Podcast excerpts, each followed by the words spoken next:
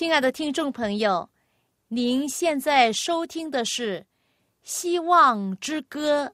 希望之声，跨过山，越过海。希望之声，传送上帝的慈爱。从今后，不再徘徊。心怀，从今后不再是我，因有主赐给的希望。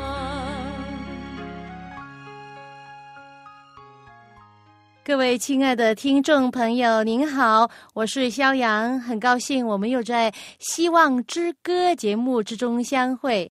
大家好，我的名字叫晶晶。晶晶，你发觉到在我们平常的生活中，很多时候会感到有意外的事发生哦。比如说出人意外的事，有什么很意外的事你曾经经历过的？晶晶，就是啊，有时候爸爸都会买我最喜欢的西瓜，然后呢，他就一买回来。因为平时我都会抱爸爸嘛，嗯，爸爸回来的时候，对，然后呢，我我有一次啊，就没有抱爸爸，我就赶快抱西瓜就去厨房。我不是抱爸爸，我是抱西瓜。一个大西瓜你可以抱得起来哈，就是很令你很意外，是不是？哦，这是我最喜欢吃的水果。嗯，你有没有出席？有人有意外的生日 party，有啊，有时候都不知道啊。有一个有一个叔叔哈，那时候你还小啊，我们就出席他的意外的生日 party。那当时候他不知道有这个 party 的，很多人都来了，然后就他就出来哦，你们都来了，然后拿了很多食物，呃，使得他非常意外，非常高兴，而且很多人都。很高兴在笑他，他这样子的反应很可爱，这样子的哈。很多时候，上帝会不会给我们有意外？也有哈。上帝其实是一位出人意外的上帝，在我们不知道的时候，他可能会突然的在我们生命中，当我们最需要帮助的时候。他就突然间出现在我们的生命中，帮助我们。当我们在安静的读他的圣经话语的时候，他也静静的向我们说话，使得我们的心深受感动。有时候呢，上帝的圣灵会使我很惊奇。上帝真的不止一次了，他常常的用不同的方法来感动我。有时候。可能是一首赞美诗，我的心就受到感动，而且这种感动是很意外的。可能有时候就一个祷告，或者是一段的经文，或者是一篇的讲道，我听见了，都在受到感动，而且这些感动呢，都是深深的铭刻在我心里面。我就深深感觉到上帝是给我这个爱的，呃，意外，使得我真的非常的。呃，心里感觉到非常的甜蜜，这上帝，嗯，因为他爱我，他让这个这些出人意外的喜乐、出人意外的平安，都让我经历到。在圣经里面有一个故事哦，就讲到耶稣复活之后不久，那有两个门徒呢。他们就从耶路撒冷城一直着走路走回他们的小村庄，呃，那段路呢挺长的，有大概二十五里这么长。当时呢，他们的心情很忧伤，因为他们在耶路撒冷的时候呢，亲眼的看见耶稣被钉死，而且呢，他们也不知道耶稣已经复活了，所以呢，他们的心情怎么样？很忧愁。对，很忧愁，因为他们的主，他们以为还在坟墓里面。不过呢，现在耶稣已经复活了。那他们走在路上的时候，突然间有一个陌生人出现在他们旁边。这位陌生人是谁呀？是耶稣。对，当时候耶稣有没有让他们知道他是谁？没有，为什么？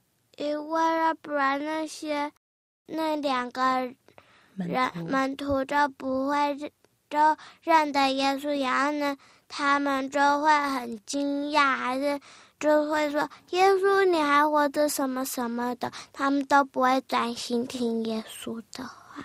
对你回答的真对，当时耶稣就出现在他们面前，然后讲解圣经给他们听。旧约圣经有很多预言，预言到救主耶稣自己的，所以呢，当耶稣讲解他们听的时候，他们心里非常火热，很留心的听，因为他们对圣经还不明白，特别是对预言耶稣基督的部分，他们不太明白，所以耶稣当时呢，在路上呢，沿途就跟他们解释了很多，所以呢，他们就明白，因为耶稣让他们明白。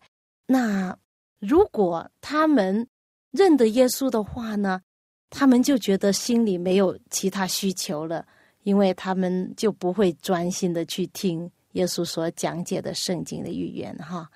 所以就是这个原因，耶稣愿意与他们同在，愿意安慰他们，给他们希望。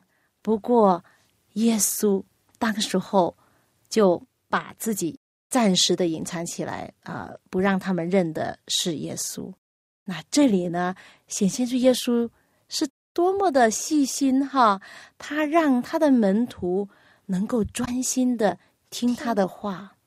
对，所以耶稣很奇妙的，他也给这个门徒有很大的惊喜，因为当他们听见他讲解的时候啊，那些耶稣都感觉到哇，他们从失望就变成了希望，是不是？是，那耶稣的爱是不是很奇妙？嗯，哎，我记得有一首歌你很喜欢唱的，嗯，你要不要跟我们分享？好，这首歌是是叫做什么？奇妙的爱，奇妙的爱，怎么样唱？耶稣的爱真是奇妙，耶稣的爱真是奇妙，耶稣的爱真是奇妙，奇妙的爱怎么高？我不能高过它这么深，我不能胜过它这么宽，我不能绕过它奇妙的爱。对，耶稣的爱是奇妙的爱，非常高，非常深，非常的宽，是不是？嗯，就好像这首歌所讲的。谢谢您给我们分享这首这么美好的歌。耶稣的爱是何等的奇妙！那当时呢，这两个门徒他们也深深的感受到，这位在他们旁边跟他们解释圣经预言的这位陌生人，给了他们有这样的希望，因为他所讲的就好像是他们的主所讲的差不多，他们心就很火热出来。当时呢，耶稣很关心他们，他们一边走一边谈论的就是耶稣被钉的事。虽然他们当时啊是这样的灰心，没有指望，没有信心，但是耶稣突然间出现的时候，就问他们：“你们谈论的是什么事呢？”然后呢，他们就说啊，他们说：“你还不知道前几天所发生的事吗？”然后他们就告诉耶稣说：“啊，这事非常的大，每一个人都听说了。他是一个先知，在上帝和众百姓之前说话行事都有大能的。不过呢，祭司长和我们的官府仅把他解去，定了死罪，钉在十字架上。他们就一直想着这件事，非常失望、伤心。”但是呢，他们又说：“但是我们素来所盼望要救赎以色列民的，就是他呀！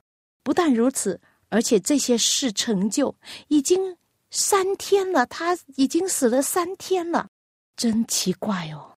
因为呢，这些门徒啊，竟然不记得耶稣所讲过的话，也觉悟不到他已经将这些经过的事预先的告诉过他们，他们没有体会到他所启示的后一部分的预言，就是说第三天他就要什么？复活了。对，第三天他就要复活了。这些连那些逼迫他的官长啊、祭司啊都记得，因为呢，记不记得那个故事？他们来找比拉多的时候，他说：“大人，我们记得那位诱惑人的就是那……他们指着耶稣，他说他还活的时候啊，曾经说过，三日之后我就要复活。对，耶稣就是这样说。所以呢，很多人都记得，但是耶稣的门徒却没有记住这句话。”所以他们还在失望之中。于是耶稣对他们怎么样说？耶稣说：“无知的人呐，先知所说的一切话，你们信心信的太迟钝了。耶稣基督这样受苦，又进入他的荣耀，岂不是应当的吗？”那两个门徒很奇怪哦，他们很惊讶哦，他们想：“哎，这个陌生人究竟是谁呢？”竟能看透他们内心的疑问哦，而且呢，说话又那么的亲切，有同情心，有温和，而且还带着充满希望的这个语气。自从耶稣被卖之后，被害之后，这还是第一次在他们心中燃起了希望呢。所以，有耶稣的同在是多么的不同。晶晶，你愿意耶稣与你？长长的同在吗？愿意，这是最棒的事，最幸福的事，是不是？而且耶稣经常的给我们有非常出人意外的，呃，这种的给我们的福气。嗯，现在呢，我们真的要祈求耶稣与我们同在，就好像他与这两位门徒同在同行一样。那这是我们可以每天祈求耶稣的，就是。愿你与我们同行，与我们同在。好，现在我们有一首歌哦，晶晶告诉我们这首歌是什么名字？这首歌的歌名叫做《你的同在》。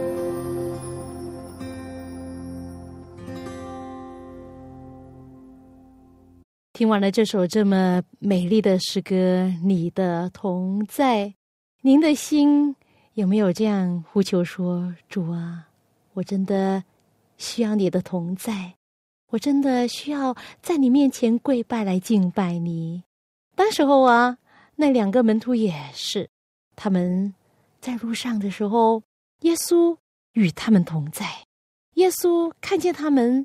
没有对圣经的预言了解，耶稣就帮他们解释，使他们明白圣经。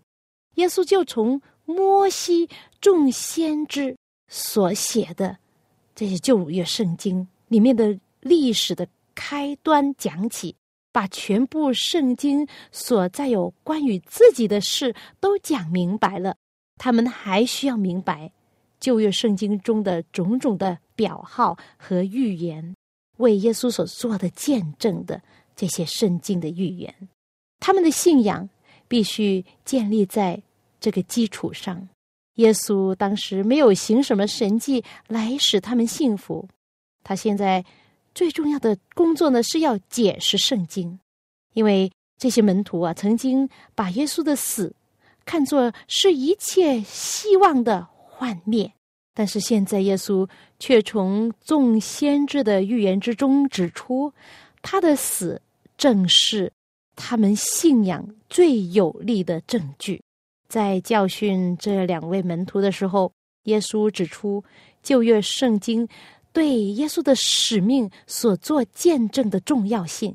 今天呢，有许多自称为基督徒的人，他们不重视旧约圣经，甚至是。弃掉了旧约圣经，说它不再有什么用处。但是呢，这不是耶稣基督的教训。耶稣非常重视旧约，甚至有一次啊，他这样说：“若不听从摩西和先知的话，就是有一个从死里复活的，他们也是不听劝。”是的，有一次耶稣也这样说的：“为我做见证的，就是这经。”那这经就是指旧约圣经是吗？因为当时还没有新约的存在。当亚当就是我们的始祖，当亚当的日子开始，直到时代的末了，那接着众先知和摩西之口所讲的那些预言呐，预言到耶稣在旧约圣经很清楚的显现了。这位救主耶稣出来，就好像新约圣经一样，从旧约预言所发出来的光，清楚而美妙的把耶稣的一生和新约的教训陈述了出来。耶稣所行的神迹固然是他神圣的凭据，但是如果将旧约的预言同新约的历史对照一下，就能够找到证明耶稣基督为世界救主的更有力的。凭据，耶稣以一元为根据，使得这两位门徒对他取了人性之后的使命有了正确的认识。他们一直的期待着尼塞尔救主，依照人的愿望呢，他们期待救主会登上以色列的宝座，掌王权。那这是错误的。这种错误的概念呢，使得他们不能够领会耶稣从崇高的位分降到卑微的身份的意义。耶稣希望门徒对真理的认识，在每一点上都是正确的。